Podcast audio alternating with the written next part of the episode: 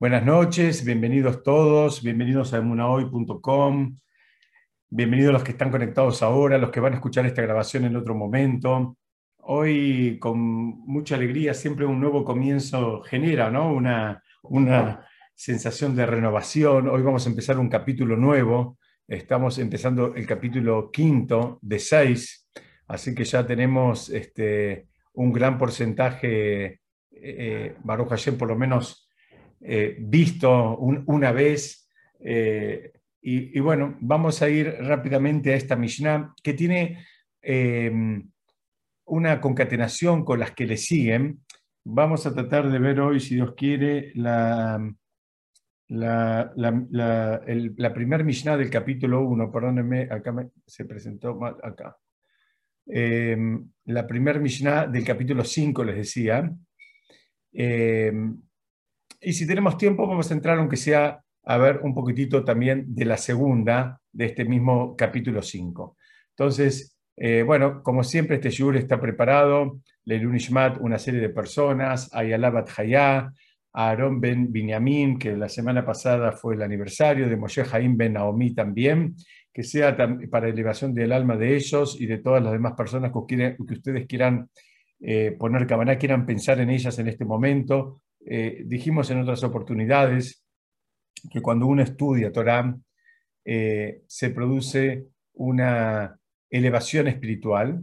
Bueno, esa elevación espiritual la puede compartir con otras personas que o si bien no están en este mundo o la necesitan para lo que sea. Eh, habitualmente lo, dedicábamos para gente que necesitaba eh, necesitaba curación, así que que cada uno piense el nombre, si sabe de alguien que lo necesita, y compartimos el mérito del estudio con, esas personas. Vamos a ver, yo voy a saltear esta parte de la presentación que está en hebreo, vamos a ir directamente a la presentación en castellano, que dice así. El mundo fue creado mediante 10 expresiones divinas. ¿Qué quiere enseñarnos esto? Pues en efecto, podría haber sido creado mediante una sola expresión mas fue así para cobrarse de los malvados que destruyen el mundo que fue creado mediante diez expresiones y para conceder amplia recompensa a los justos que mantienen el mundo que fue creado mediante diez expresiones. Ustedes fíjense que esta Mishnah en realidad es una Mishnah que genera muchos interrogantes, eh,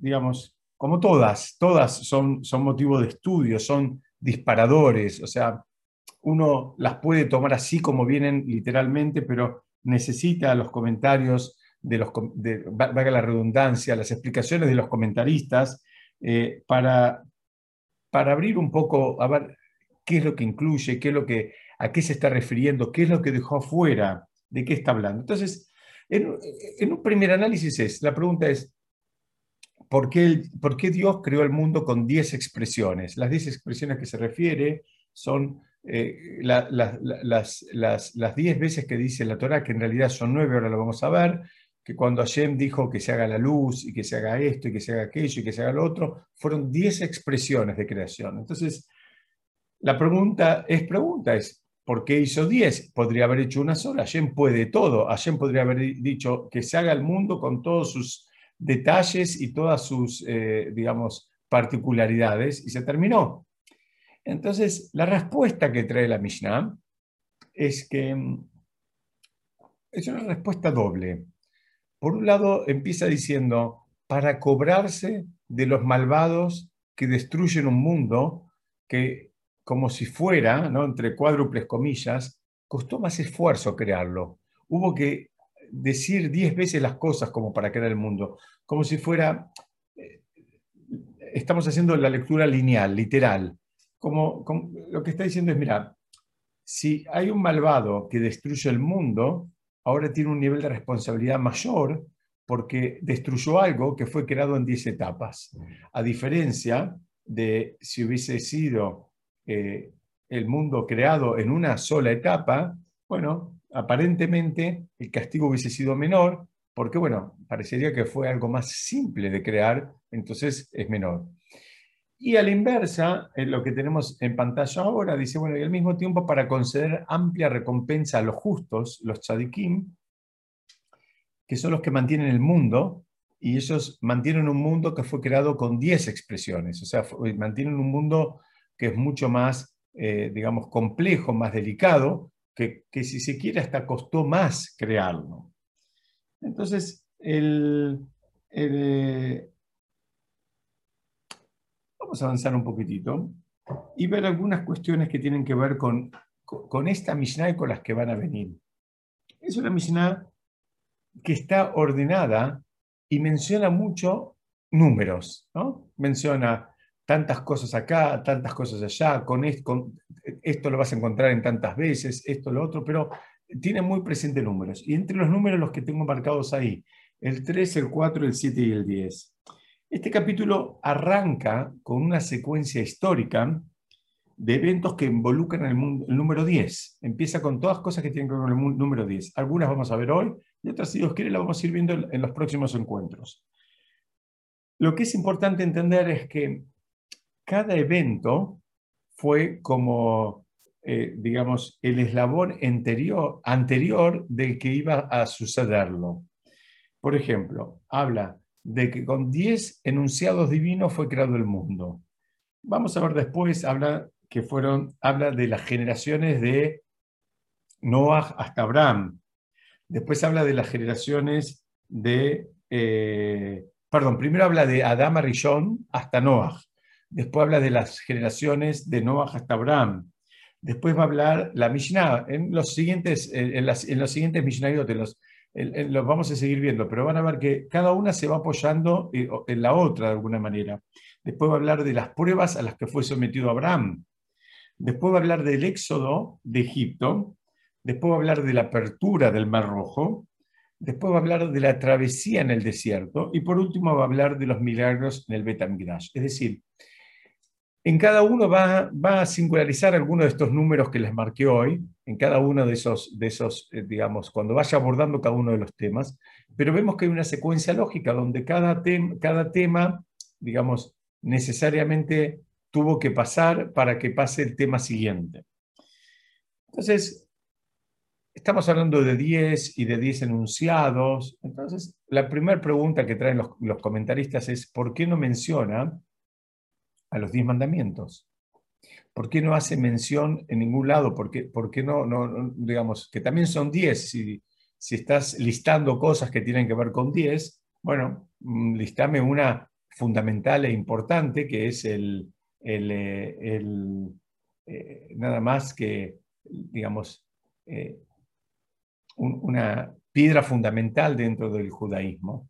Entonces, la explicación de por qué no está, no es porque se olvidaron, no es porque se les escapó y ahora vino alguien con más cabeza y se le ocurrió que habría que haberlas incluido, sino que la Torah es anterior a todo ¿no? y, trasciende el mundo físico. Esta Mishnah está hablando de muchas cosas que como que va y viene de cosas que tienen que ver con el mundo material, el mundo físico y el mundo espiritual.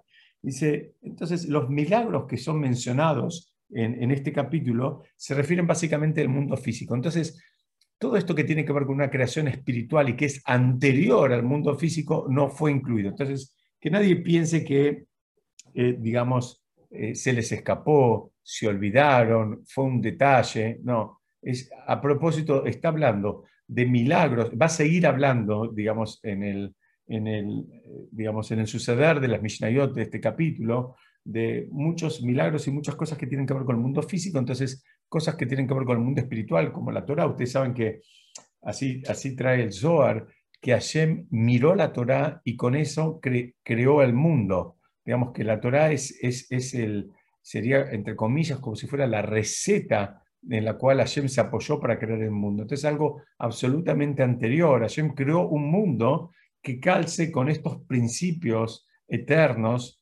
¿no? que son eh, los, los diez postulados, los diez mandamientos. Entonces, volvemos a la pregunta que de alguna manera les dije antes. Habla de diez enunciados y hay una duda, ¿son nueve o son diez? Porque si se toma la molestia de contar cuántas veces dice al principio de la Torá, en el libro de Breshit, y dijo Hashem, y dijo Hashem, y dijo Hashem, se van a dar cuenta que no son diez, sino son nueve. Entonces, no piensen ni por un momento que los jajamim no sabían contar, ni piensen por un momento que se les escapó.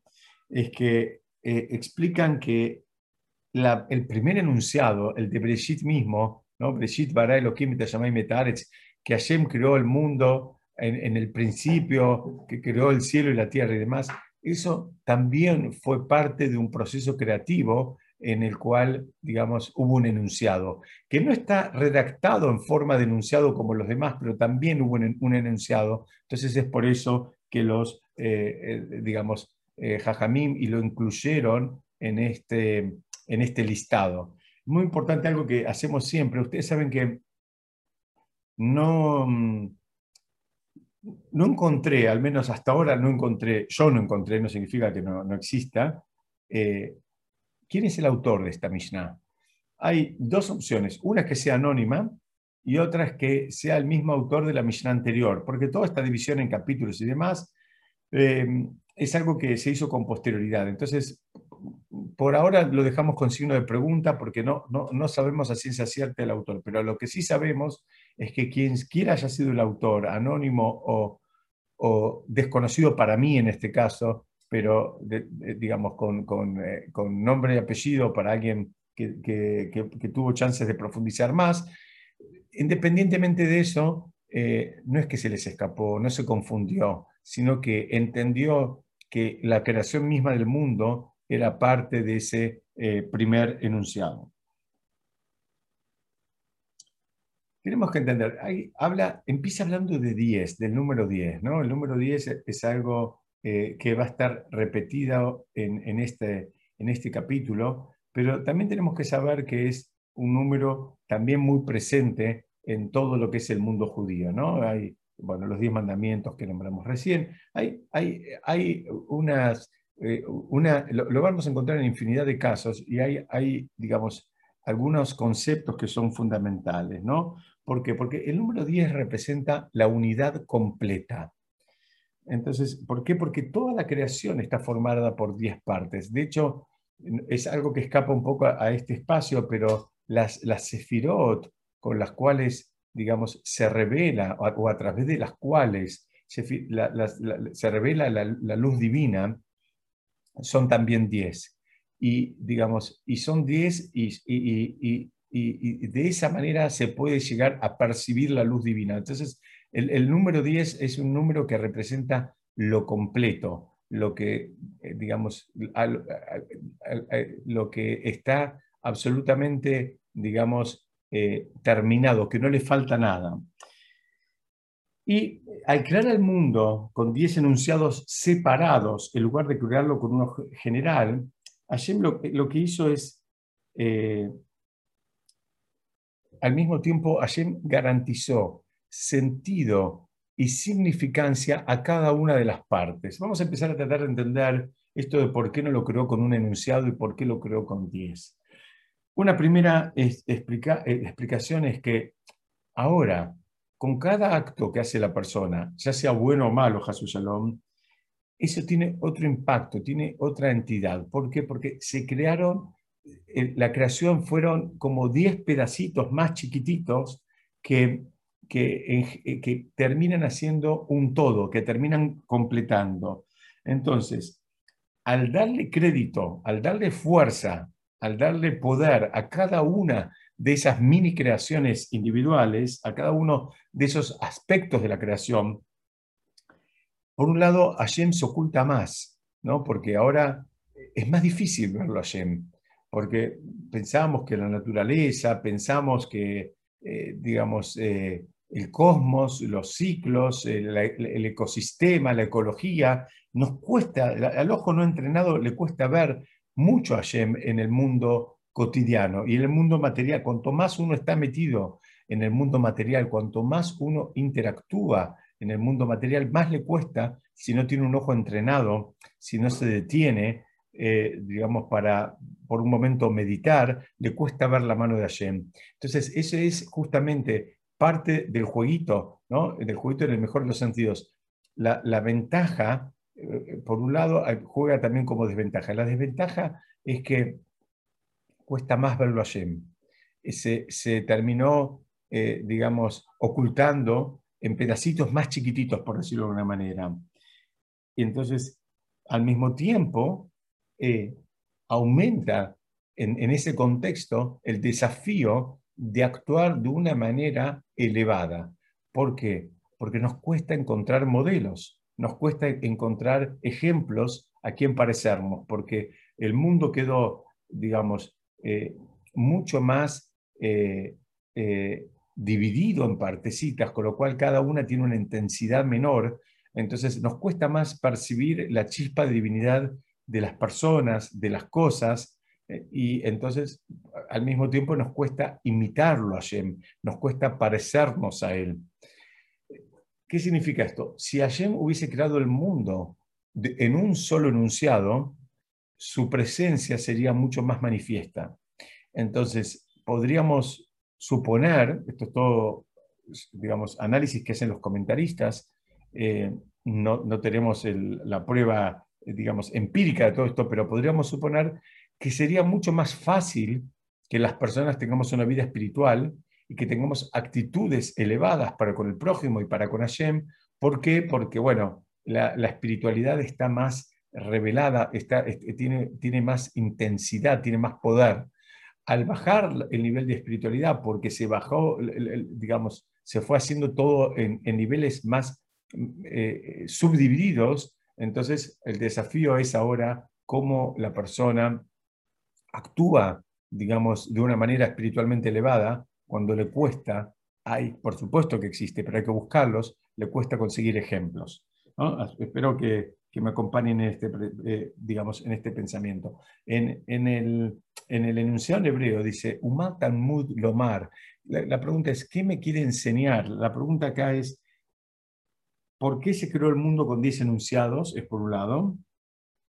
Y y la, siguiente pregunta es, ¿para qué la Torah me hace saber a mí que el mundo fue creado con 10 enunciados?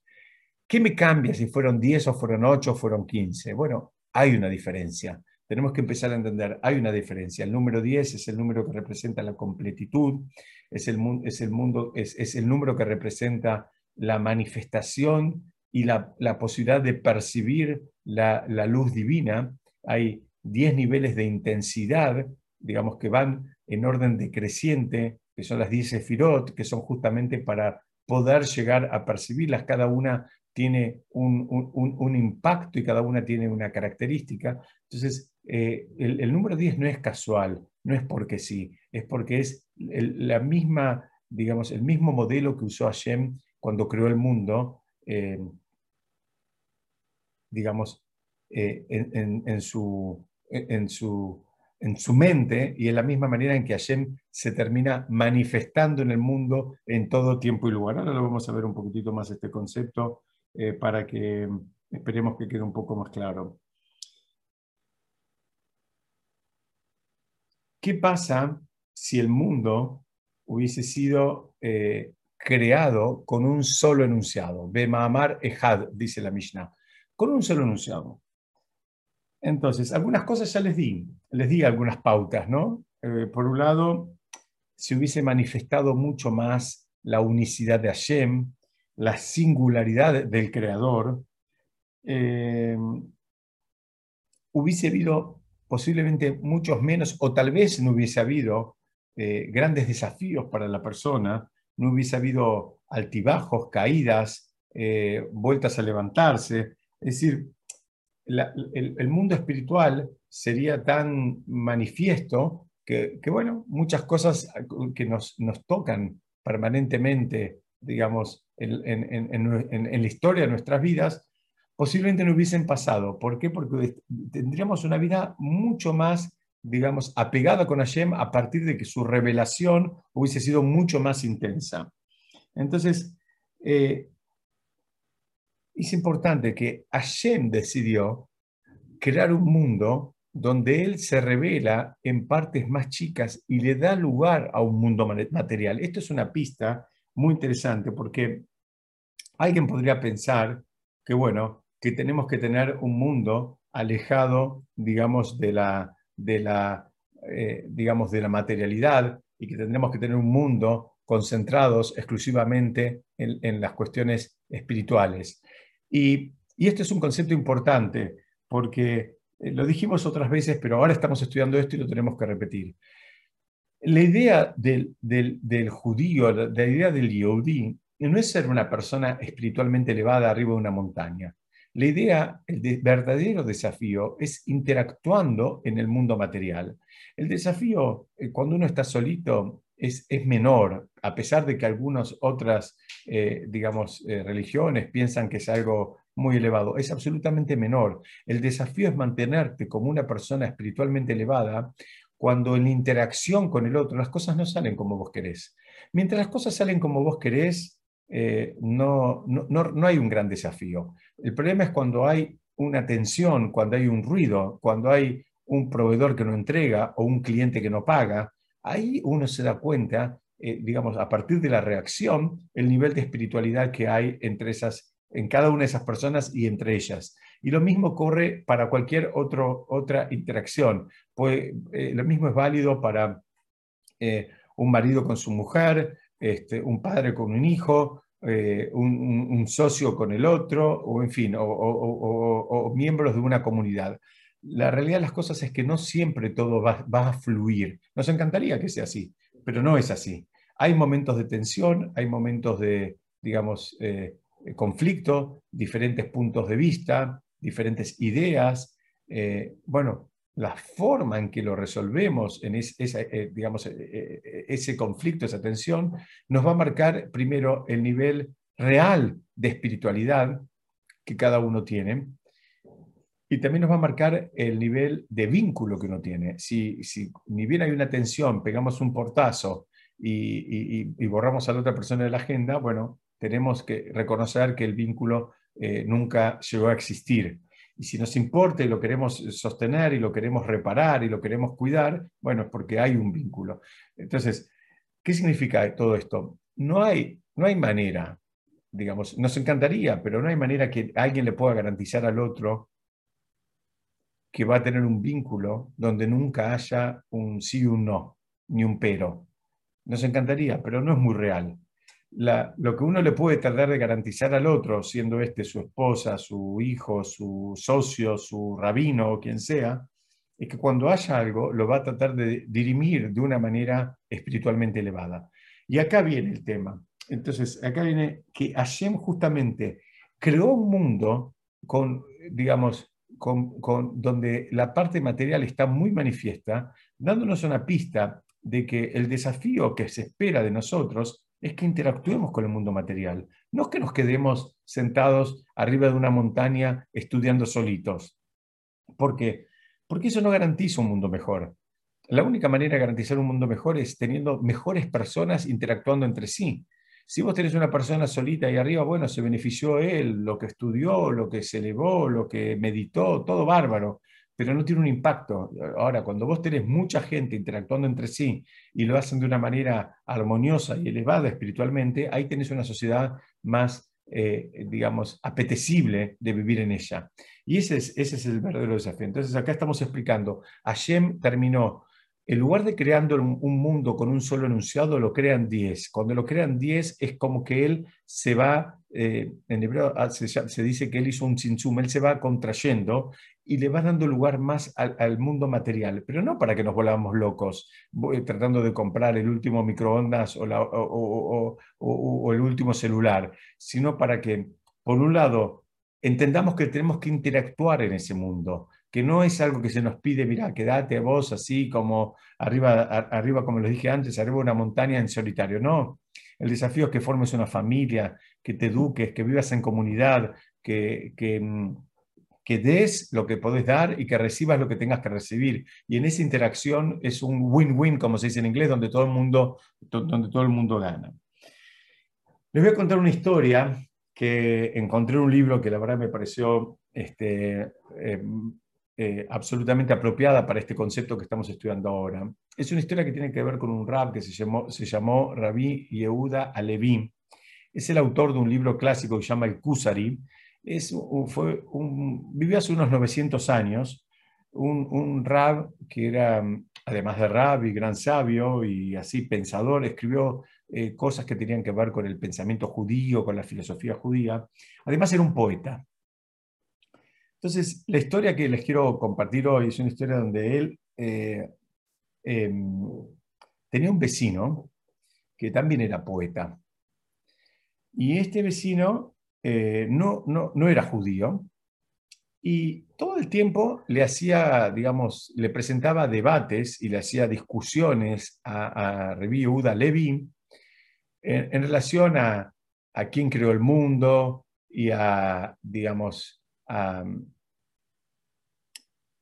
distintos, eh, eh, digamos, conceptos de, pensamiento judío, pero básicamente a, quién creó el mundo. Entonces, ahí trae, en, el libro que leí esta, esta, historia, trae que la verdad que Rabí Yehuda Leví eh, no pudo con él en ese sentido. No había manera de convencerlo. este hombre, este poeta no judío, estaba convencido de que el mundo se había creado por sí mismo, de que no existía Hashem y que Hashem no había creado el mundo, ni ningún detalle, ni, ni nada.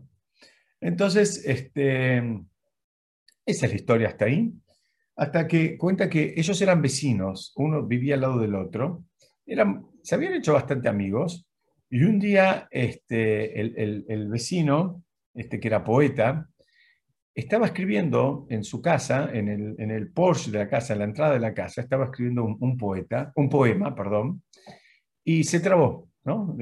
como a veces pasa que uno trata de, de, ordenar las ideas y cuesta y se traba. Entonces, ¿qué decidió? Decidió salir a dar una caminatita a ver si la inspiración bajaba y, y se destrababa el poema para poder terminarlo. Entonces, dejó ahí esa hojita a medio escribir del poema y se fue a dar un paseo.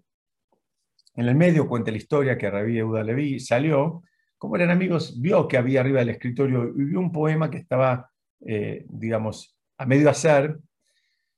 Entonces, Rabí Euda Leví le completó el poema. Él también era poeta. Entonces eran dos poetas que eran vecinos. Agarró Rabí Euda Leví, le completó el poema al vecino. La cuestión es que cuando vuelve de, ese recorridito el, vecino, este, este, no judío, eh, no creyente en Hashem, ve el poema completo, estaba muy lindo, y se emociona, se pone re contento. Entonces eh, viene y le, cuenta a Rabí Yehuda Levi, dice, mirá, mirá lo que me pasó. Estaba trabado con el poema, me fui a dar una vuelta y volví y no sé cómo, no sé quién lo hizo, pero el poema se completó, se terminó, y de una manera muy, muy agradable, muy buena. Entonces Rabí Levi lo mira y le dice, no sé qué es lo que te sorprende. ¿Cómo que no sabes? Que no sé quién lo escribió. Dice, ¿cómo que no sabes? El poema se escribió a sí mismo. El poema se completó, le dice Rabí Levi. Y entonces este poeta le dice, no, no hay manera de que un poema se escriba a sí mismo a lo cual Rabbi Levi le dice, ¿te das cuenta? Eh, como, como se dice, hay una expresión en hebreo que dice, que tus oídos escuchen lo que tu boca dice. Eh, por un lado vos decís que Hashem y sostenés que el, que el mundo se creó a sí mismo, y por otro lado venís y decís más o menos que la misma oración, que no hay manera de que un simple poema se escriba a sí mismo. Y entonces, si, si un poemita no se puede escribir a sí mismo, vos creés que un mundo entero con toda la complejidad que involucra, sí se puede crear a sí mismo. Ese fue el debate entre, entre Rabí Yehuda Levi y ese, y ese vicinito. Entonces, vemos acá que en realidad no, no este, este concepto de que Hashem creó el mundo, ¿no? Este concepto de que Hashem creó el mundo es un concepto que a mucha gente le cuesta no es un chiste, ¿no? La historia parece un chiste y es medio divertida, y claro que lo es. Pero por otro lado, hay mucha gente que le cuesta ver la mano de Hashem. ¿Y por qué le cuesta tanto ver la mano de Hashem? Es por lo mismo que estamos diciendo, porque eh, por un lado Hashem a propósito se ocultó. Hay que hacer un trabajo. No el que quiere ver la mano de Hashem en las cosas, no el que quiere ver la, eh, eh, ¿Se acuerdan? En otras oportunidades estudiamos, ¿no? Alguien puede ir a un cliente y el cliente le hace un pedido y la persona puede decir, ay, justo fui al cliente y justo tenía, el cliente necesitaba mercadería y justo era el tipo de mercadería que yo tengo y justo el precio le vino bien y justo le, le pareció bien y me hizo una compra gigantesca. Alguien puede que, digamos, quedarse en ese análisis, digamos, precario de que todo esto fue una suma de casualidades y que justo pasó. O alguien puede ver la mano de Hashem atrás. Alguien puede ver la mano de Hashem que lo puso en el lugar correcto, en el momento correcto, digamos, eh, eh, eh, para, que, para que la venta se haga. Y, esto lo podemos pasar a, infinidad de ejemplos que creo que cada uno de nosotros tiene y experimentó en su vida personal o en su interacción con otras personas. A la gente en general le cuesta mucho ver la mano de Hashem. Piensan que si le va bien es porque ellos son los artífices y si les va mal es porque son vagos. Y todo el digamos, la conjunción de la mano de Hashem con el mundo material eh, es algo que cuesta. Y a lo largo de este capítulo vamos a ver que, es, un concepto que, vuelve. De hecho, eh, cuando habla en, la próxima Mishnah, va hablando de las generaciones que hubieron entre Adán Rishon y Noah y después entre Noah y Abraham, una de las diferencias, me adelanto, pero una de las diferencias era esa, eh, era la capacidad de ver la mano de Hashem o no. ¿no? Hay, un mundo distinto. Independientemente de si la persona es observante o no de principios religiosos, si una persona puede ver, puede percibir, puede darle un lugar en su cabeza y en su corazón a la mano de Hashem, bueno, hay con quien trabajar. Si la persona ni siquiera le puede dar un espacio en, su mente y en su corazón, como les decía, a la presencia divina en las cosas que nos pasan, eh, ahí ya estamos todavía mucho más en pañales como para poder construir una persona espiritualmente elevada. Entonces, vamos a avanzar un poquitito y vamos a ver acá algo que es muy interesante, al menos a mí, a, mí me resultó sumamente interesante. ¿Por qué? Porque la Mishnah hace como un cambio de lenguaje. La Mishnah dice, por un lado, cuando habla de los chadikim es para darles recompensa. Entonces alguien podría pensar que cuando habla de los malvados, es, ¿sabes qué? Es para castigar a los malvados. Pero el lenguaje que utiliza la Mishnah es para cobrarse de los malvados. No dice para, digamos, este, eh, castigarlos. Podríamos decir, bueno, si vas a hacer un contrapunto, hacer un contrapunto lineal. A uno lo recompensás y al otro lo castigás. Acá está hablando de cobrarse de los malvados. Entonces, la pregunta es, ¿Cómo se cobra alguien de los malvados? ¿Cuál es el medio de pago? Acá yo puse una imagen con distintos medios de pago. A ver, ¿cuál es, cuál es el, que, eh, el, medio de pago que utiliza Shem para cobrarse de los malvados? ¿Cómo es este concepto de cobrarse de los malvados? Entonces, tenemos que saber que en realidad no es algo malo esto. Esto es algo muy generoso, es algo muy bueno de la dinámica con la cual Hashem maneja el mundo. Alguien puede decir, bueno, insisto la pregunta, si, hice algo malo o algo mal, ¿cómo, ¿cómo, es que lo pago? ¿Cuál es la moneda de pago? Entonces, tenemos que entender que la persona definitivamente, tarde o temprano, esperemos que temprano, va a tener que hacer teshuvah de los errores que cometió. Va a tener que arrepentirse y corregir y reparar los errores que arrepintió. Este concepto de cobrarse de los malvados significa que hay una posibilidad de pagar. La posibilidad de pagar se paga, la moneda de pago es la teshuvá. La forma de pagar los errores que uno hizo es justamente arrepintiéndose y comprometiéndose a no hacerlo más. Entonces, eh, digamos, hay veces, yo la verdad no quiero asustar a nadie, pero creo que son conceptos que todos sabemos. Hay veces la, la, la el arrepentimiento, el volver al camino correcto, la palabra teshuvah en hebreo puede ser tashub hey, como que volver a, estar con Hashem. Ese camino de, vuelta, eh, a veces puede ser un poco doloroso, a veces puede generar sufrimientos, porque son parte del proceso, son parte de ese proceso, digamos, de, vamos a llamar de alguna manera, de, de limpieza.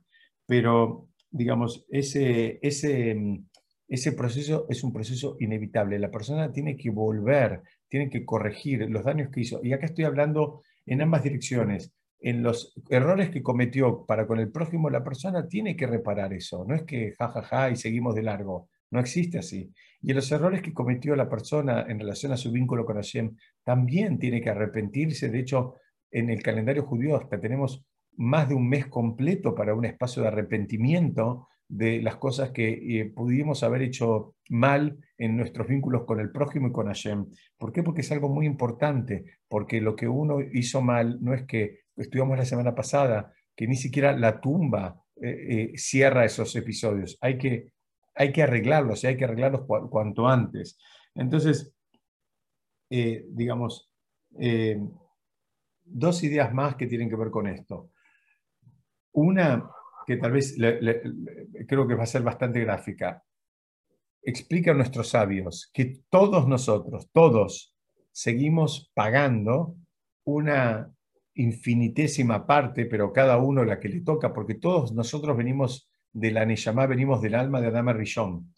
Todos nosotros estuvimos incluidos en ese, en ese ser creado por Hashem, que, digamos, eh, eh, que incluía a todas las Neyamot de la humanidad como Él pecó en alguna medida cada uno de nosotros en un porcentaje chiquitito, también, digamos, transgredió, y cada uno de nosotros seguimos reparando nuestra parte proporcional de ese error cometido. Simplemente para que tengamos una idea del impacto que tienen los errores cometidos y cómo hay que pagarlos y hay que repararlos cuanto antes. Entonces, cuando la Mishnah está hablando para cobrarse de los malvados, es que le da la posibilidad de que ellos hagan teshuvah y arreglen y reparen. Esa es la manera de cobrarse. Es, es, pero es, algo bueno, como les dije antes, no piensen que es algo malo. Entonces, eh, quedan dos cosas que para mí, en relación a todo esto, es muy importante que, que las tengamos claro. En general, cuando se estudia esta Mishnah, solemos pensar que estamos hablando de dos personas distintas uno es el malvado y otro es el tzadik. Uno es el justo y el otro es el malvado. Bueno, tengo una, no sé si una buena noticia o una mala noticia, pero no importa, cada uno sacará su conclusión. Tengo una noticia. No está hablando de dos personas, está hablando de la misma persona.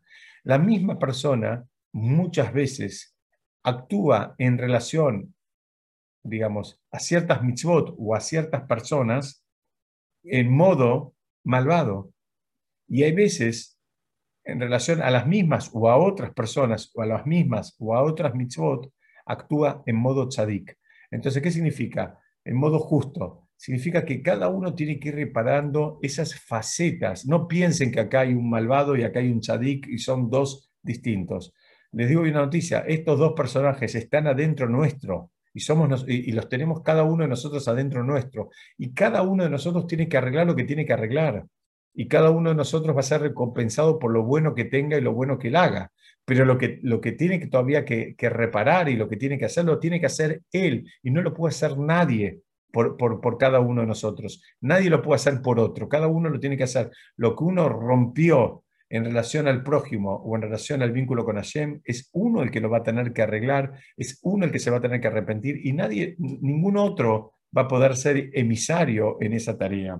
Entonces, vuelve acá una pregunta también muy grande, que es que si Hashem es, digamos, es siempre, eh, estudiamos de Hashem en relación a que es el ejemplo del jefe, de la, persona bondadosa. Entonces la pregunta dice, ¿cómo es esto de que aparentemente está creando un mundo donde él se oculta y así como la lectura lineal que hicimos al principio, entonces ahora los malvados se mandan macanas, eh, y ahora parecería que la cobranza eh, va a ser mayor porque parecería que a priori estaba poniendo una trampa para que pisen el palito, ¿no? Como que, que ¿sabes qué? Hago, en lugar de hacer el mundo en un enunciado, lo hago en 10, porque si tropezás, te voy a cobrar más caro. digamos, va a ser más difícil la reparación.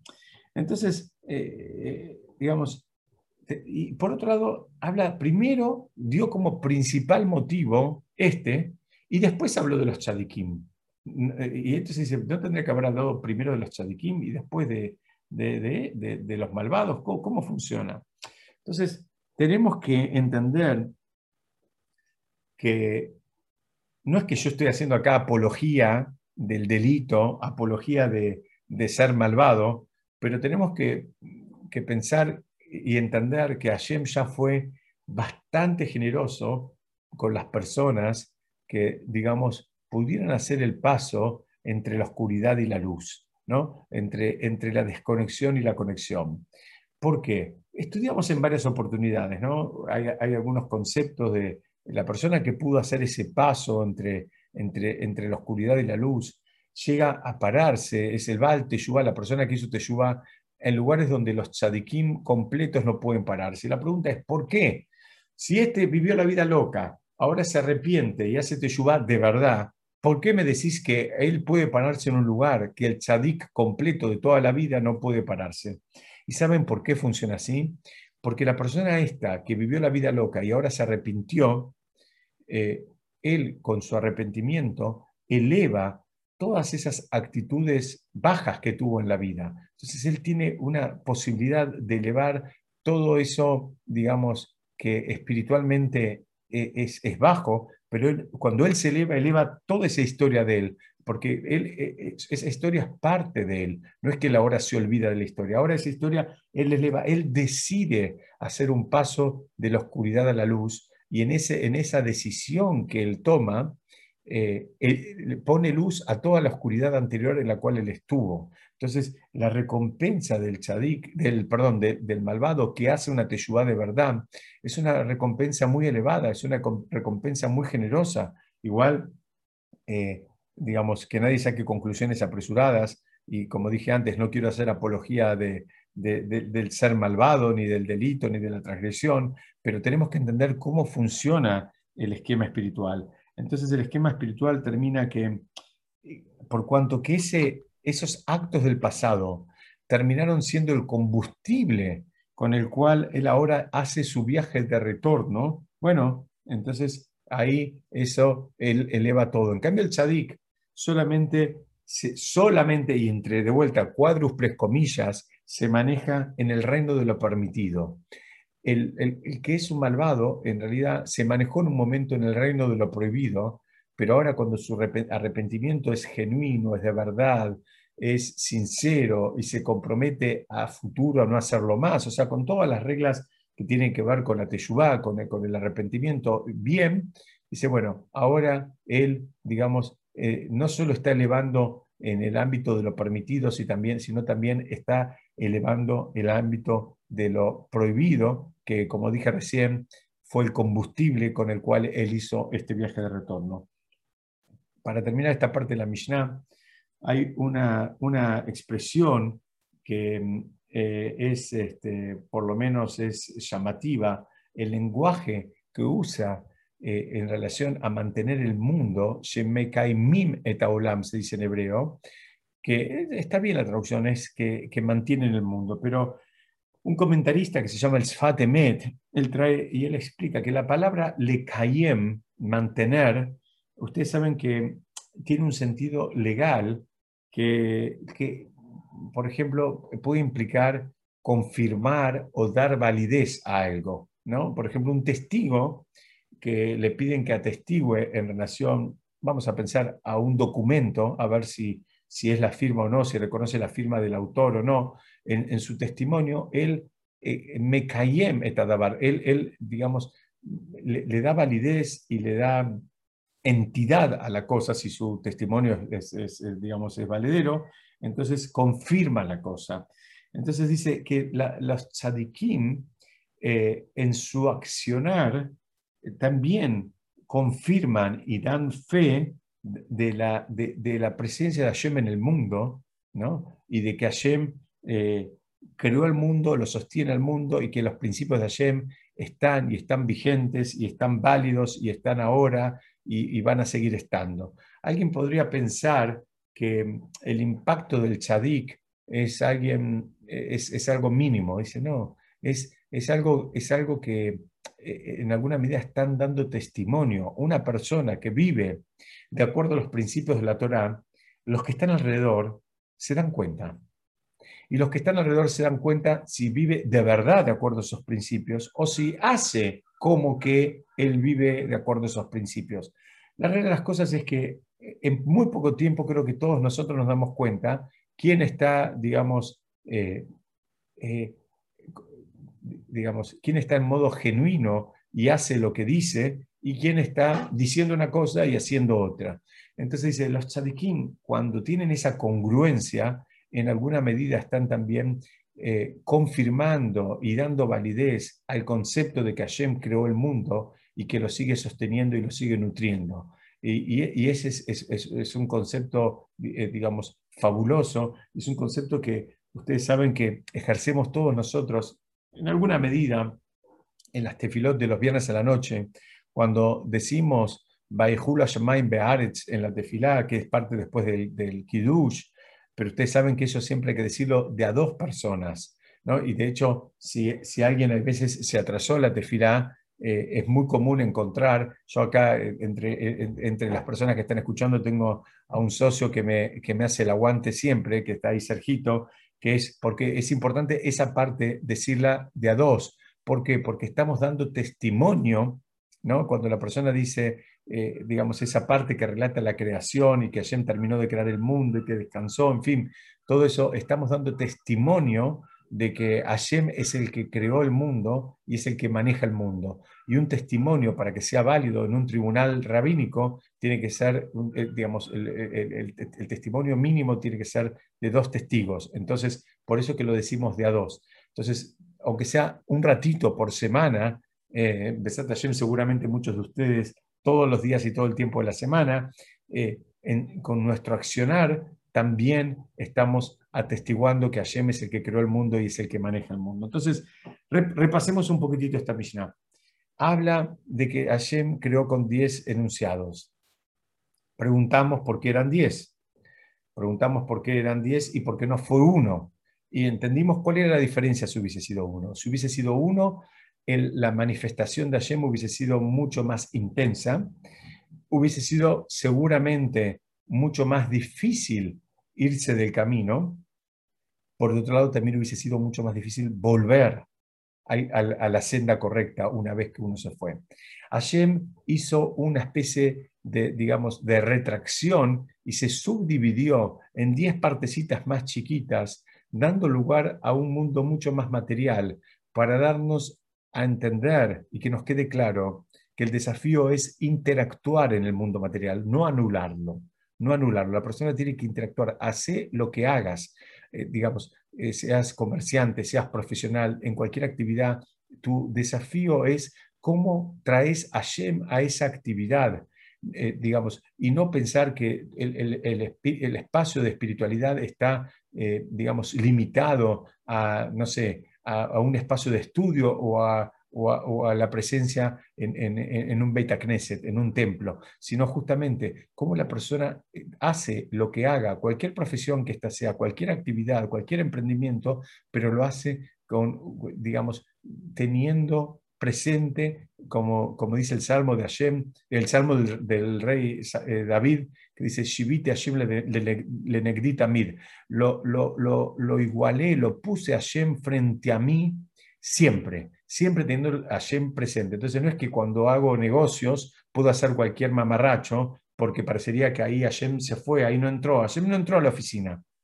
¿no? Hashem no sabe para cuándo estoy haciendo los cheques. ¿no? Eh, ahí, ahí puedo eh, comprometerme a pagar a 30 días y después puedo hacer un cheque a 200 días. No, esos chistes no se hacen, esas actitudes no se hacen. La persona tiene que tener presente a Hashem, involucrar a Hashem en el mundo material, que ese es el verdadero desafío. El verdadero desafío es actuar con espiritualidad, aún interactuando en el mundo material, en el mundo más material que se te ocurra, comprando, vendiendo, haciendo negocios, no hay ningún problema con todo eso, pero hacerlo con altura, hacerlo de acuerdo a la halajá, honrando tu palabra, honrando tu, compromiso, o por lo menos haciendo el esfuerzo máximo para honrarlo y no tomando la palabra como algo con liviandad. Entonces, ahí entendimos por qué lo hizo con 10, porque si lo hizo con 10 es para que sepamos que hay un mundo, eh, digamos, espiritual, pero que ese mundo eh, espiritual ahora lo tenemos que combinar con un mundo material. Y ahora, en esa, en esa interacción, bueno, sabemos que por otro lado van a pasar cosas. Las cosas es que Hashem va a estar un poco más oculto. Hay veces vamos a recibir un bombardeo de incentivos de índole material, que nos, marean, nos marean, nos pasa a todos. Si no, si no nos fortalecemos en eso permanentemente, nos volvemos locos en el buen sentido o en el mal sentido y nos creemos que todos vinimos a este mundo a juntar mucha plata y que es el único objetivo de la persona, es cuánto cero juntó en la, cuenta. Y no hay ningún problema con tener mucha plata y no hay ningún problema con, digamos, con, vivir bien. El problema es que entendamos que, que eso es una herramienta, no es un fin en sí mismo. La pregunta es qué es lo que vamos a hacer con eso. Y qué, elevado vamos a hacer con eso y, que, y cómo nos aseguramos que eso no nos termine dañando.